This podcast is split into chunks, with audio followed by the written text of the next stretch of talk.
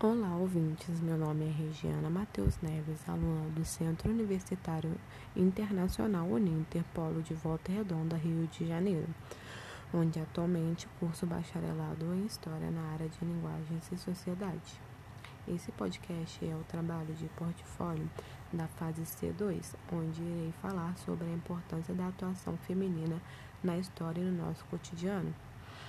Irei apresentar a vocês parte da trajetória de vida de Eufrásia Teixeira Leite, investidora financeira e filantropa brasileira. A mulher sempre foi alvo de preconceitos e discriminações historicamente reproduzidos sobre o patriarcalismo, que escondeu, quando não apagou, a presença das mulheres na nossa história. A figura da mulher passou a ter um importante papel na sociedade atual.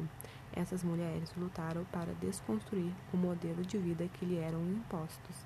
E graças a essa luta constante, elas cada vez mais estão ganhando seu espaço na sociedade, abandonando a figura de dona de casa e exercendo o papel de protagonista.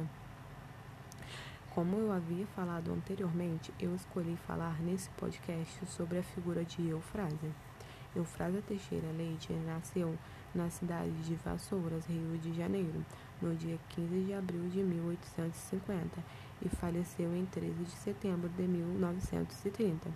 Foi uma herdeira, investidora, filantropa e a primeira mulher a investir, a investir na Bolsa de Valores. Após a perda dos pais em, 1900, em 1872, Eufrásia e sua irmã, Francisca Bernardina, passaram a administrar com notável talento a herança recebida, multiplicando seu patrimônio e deixando em testamento uma fortuna que poderia comprar 1.850 quilos de ouro aos preços da época e cuja maior parte foi legada a instituições assistenciais e educacionais da cidade de Vassouras, Rio de Janeiro.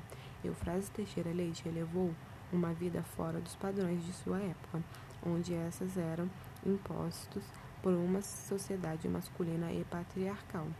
Sozinhas, ricas e solteiras, Eufrásia e sua irmã decidiram tomar o caminho totalmente provável para as mulheres da época, deixar o país e se mudar para Paris. Eufrásia multiplicou inúmeras vezes a fortuna herdada, através de negócios bem-sucedidos no mercado de ações.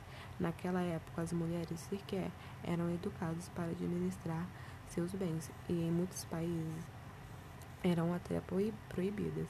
Com forte tino para os negócios, Eufrásia foi bem sucedida na gestão de seu patrimônio, mesmo passando por difíceis cenários, como a reviravoltas da economia cafeeira do Brasil e a crise da Bolsa de Nova York. Ao falecer em 1930, Eufrásia deixou toda sua riqueza para instituições de educação e saúde, muitas delas na cidade de Vassouras. Eufrásia revolucionou a visão que se tinha de mulher do século XIX e modificou toda a cidade de Vassouras. Atualmente, o casarão de Eufrásia continua de pé em sua cidade natal, Vassouras, e se tornou oficialmente em 1952 Patrimônio Histórico e Artístico Nacional. O Museu Casa da Era foi certamente a, maior, a menor parte de sua herança, que ao falecer deixou a maior parte de seus bens para entidades filantrópicas de Vassouras. O museu é muito reconhecido na região e constantemente visitado por pessoas que se interessam por sua trajetória e de sua família.